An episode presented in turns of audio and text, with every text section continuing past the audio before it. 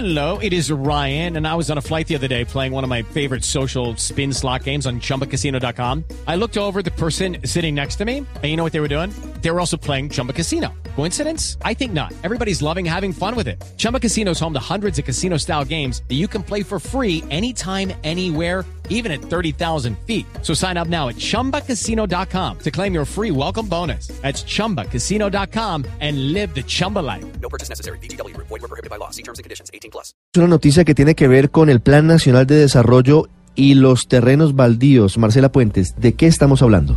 Ricardo, es una denuncia que hace el diario El Espectador el pasado domingo y que tiene a muchos sectores preocupados. Se trata de una proposición del senador Ciro Ramírez del Centro Democrático que se quiere incluir dentro del Plan Nacional de Desarrollo. Hasta el momento es solamente una propuesta que no ha sido incluida en la ponencia para los últimos debates que tiene pendiente el Plan Nacional de Desarrollo, pero lo que dicen los críticos de este tema es que terminaría legalizando la apropiación indebida de terrenos baldíos, que recordemos son las tierras del Estado que no están en uso o que han sido apropiadas por particulares.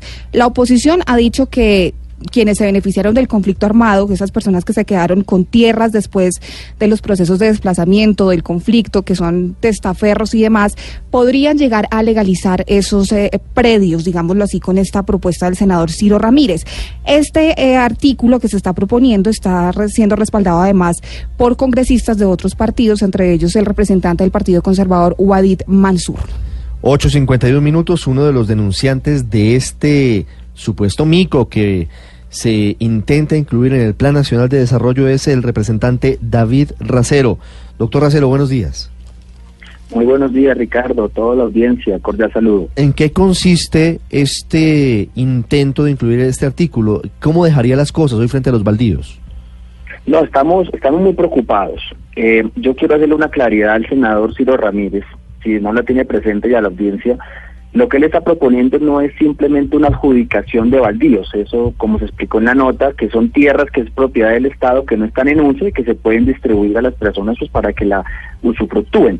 Una cosa es la adjudicación, que ya está contemplado en la ley hoy en día y que beneficia especialmente a las personas en condición de vulnerabilidad, desplazados, etcétera. Y otra cosa es la prescripción. Prescripción es lo que quiere meter el senador Ciro Ramírez. ¿En qué consiste? Que ya eh, se dé legalización a miles de hectáreas que han sido apropiadas de manera indebida, justamente esos baldíos. O sea, estamos en dos situaciones completamente diferentes. Lo que la propuesta del senador es darle una legalización a, eh, eh, condonando, dándoles títulos, perdón, a las personas que ya tengan propiedad de ciertos baldíos, que por lo menos ya las ten, ya tengan algún tipo de apropiación. Y eso es lo que nos preocupa, porque en esa lógica se abre un boquete, no para que se les dé la tierra a los campesinos, a los desplazados que tenemos en las grandes ciudades, en los semáforos, etcétera, a los 8 millones de víctimas del conflicto armado, sino que por el contrario terminaría beneficiando justamente a aquellos que se usufructuaron de ese de ese conflicto, que se quedaron con las tierras. Sí, pero Porque ¿cuál, segundo, cuál es la diferencia? de fondo. Sí, discúlpeme, el doctor Racelo, ¿cuál Sí. es la diferencia entre adjudicación y prescripción? La adjudicación implica un proceso, ya está contemplado en la ley en algunas sentencias como la T, eh, sentencia T488 del 2014 de la Corte Constitucional, in- involucra un procedimiento debido con una con un tipo de sesgo eh, afirmativo hacia ante las personas en condiciones de pobreza, pobreza extrema, desplazados, víctimas, digamos. Eh, hoy en día la ley contempla que solo los baldíos pueden ser destinados a justamente a personas con ciertas precariedades y necesidades. Y es más, tienen otros elementos, por ejemplo, los temas ambientales, por ejemplo, cuando son reservas, etcétera. Eso ya está. La prescripción quita ese eh, sesgo diferencial positivo eh, hacia las personas vulnerables, sino que lo deja completamente abierto tal como lo tiene contemplado en el artículo del senador Ciro Ramírez. Entonces él dice que va a beneficiar a los pequeños campesinos, eso no es cierto. Eso termina beneficiándose a los grandes terratenientes posibles testaferros. Hay un estudio de la Universidad Nacional que muestra que eh, de los, los, los, eh, los predios grandes, que son mayores a 200 hectáreas, concentran la mayor parte del área prescrita, de esos que estamos hablando, que es el 72%, a pesar de que son pocos los dueños, 1.5%. O sea, es decir, aquí estamos haciendo una contrarreforma agraria. El segundo elemento que yo quería plantear, perdóneme Ricardo Audiencia, es que esto está obviando el, el problema de fondo y es que el Estado en este momento no tiene conocimiento cierto de cuántos son esos baldíos, de quiénes están apropiados o no, eh, cuál fue el proceso de apropiación. Eh, no tenemos un catastro rural asertivo, cierto, eficiente, que nos permita decir cómo es la situación de las tierras en el campo. Y sin ese conocimiento cierto, sobre todo después de 30 años eh, de, perdón, de 60 años de conflicto armado, pues justamente los que se van a beneficiar no son, no son las personas más humildes, sino los que han eh, logrado sus negocios a partir de pues del conflicto armado y del uso de la tierra. Representante Racero, muchas gracias. Muchas gracias a usted por la llamada. Saludo ahora al senador Ciro Ramírez, el autor de la proposición del Centro Democrático del Departamento de Boyacá. Senador Ramírez, buenos días. Ricardo, muy buenos días. Un saludo a todos los oyentes de Blue Radio. Gracias por la invitación. Senador Ramírez, ¿está de acuerdo con la explicación que hace el representante David Racero sobre, sobre la proposición suya?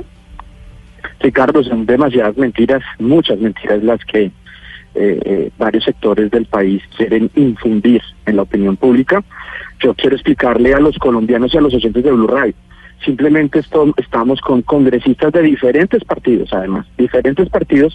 Lo que queremos es simplemente darle la claridad muchas sentencias que han dejado en incertidumbre, en una inseguridad jurídica a muchos colombianos eh, que en gran parte son pequeños campesinos. ¿Por qué lo digo?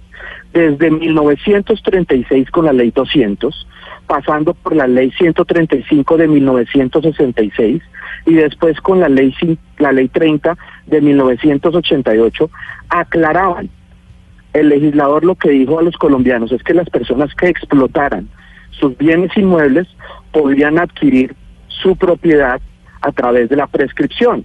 Eso es lo que establecían, digamos, a lo largo de estas tres leyes, y eso qué quiere decir a lo largo de casi todo el siglo XX.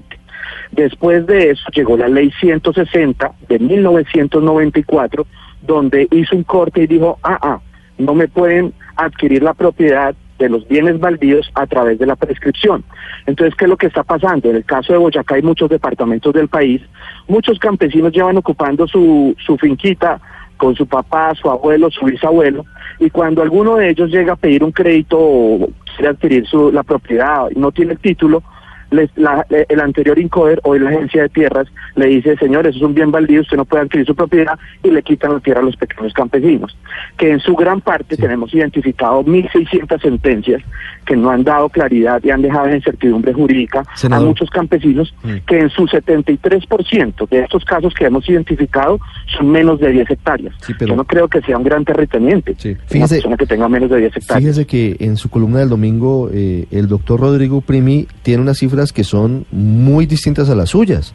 Cita un estudio de la Universidad Nacional y dice que el 72% de las áreas que son objeto de predios que son eh, eh, sujetos de prescripción pertenecen a los grandes terratenientes. Son los predios grandes los que son eh, sujetos de prescripción, predios de más de 200 hectáreas. No estamos hablando de pequeños propietarios de tierras, sino que estaríamos hablando de personas que de manera legal o tal vez ilegal adquirieron tierras. Y usted sabe de qué estamos hablando cuando hablamos de ilegalidades en Colombia, desplazamiento forzoso, masacres paramilitares y demás.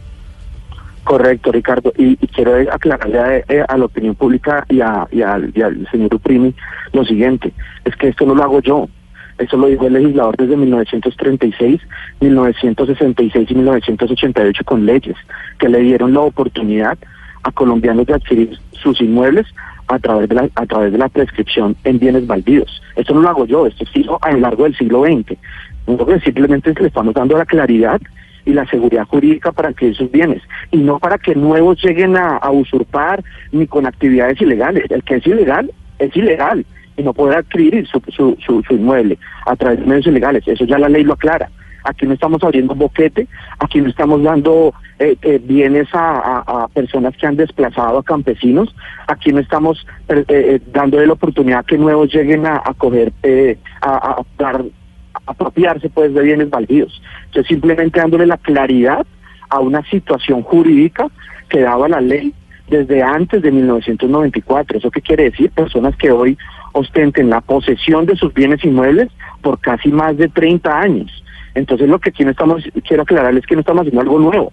Estamos simplemente aclarando a esas personas que en muchos de los casos, las cifras que yo tengo, que vienen del Ministerio de Agricultura, no de este gobierno, sino del anterior gobierno, es que en muchos de los casos se ha detectado que el 73% de los casos son inmuebles menos de 10 hectáreas. Y yo lo único que les invito es que vayan y visiten Boyacá, a ver si es que hay muchos grandes terratenientes, porque allá en Boyacá casi que se puede hablar de microfundios. Y yo lo que hago es simplemente dar claridad a una situación jurídica que, que, que, hoy se está viviendo en una situación de incertidumbre a las a las sentencias T488 del, del 2014, que ha dejado en incertidumbre muchos de los casos que hoy muchos colombianos quieren aclarar sobre la propiedad de su inmueble. ¿Quiere decir que usted no está apoyando a los terratenientes? Yo estoy apoyando simplemente a los colombianos que han cumplido la ley y que la situación que han vivido durante más de casi 30 años, la ley les daba el derecho de adquirir su bien inmueble a esos colombianos que por la vía de la legalidad y amparadas por la ley a lo largo del siglo XX tenían todo el derecho a adquirir sus bienes. Senador, usted pertenece a la bancada de gobierno. Precisamente ha socializado esta propuesta con el gobierno nacional porque si no tiene el aval del gobierno no va a poder incluir ese artículo dentro de la discusión del Plan Nacional de Desarrollo. Una buena pregunta. Precisamente eh, a raíz de la discusión del Plan de Desarrollo se creó una subcomisión donde hay congresistas del Partido Liberal, Partido Conservador, Cambio Radical, Partido de la U, Partido de las FARC, Partido del Polo, y estamos discutiendo dentro de una subcomisión esas proposiciones para mirar la posibilidad, si se incluyen o no se incluyen. Nueve un minuto, senador Ciro Ramírez, gracias. A usted, Ricardo, por la invitación y un saludo a todos los oyentes.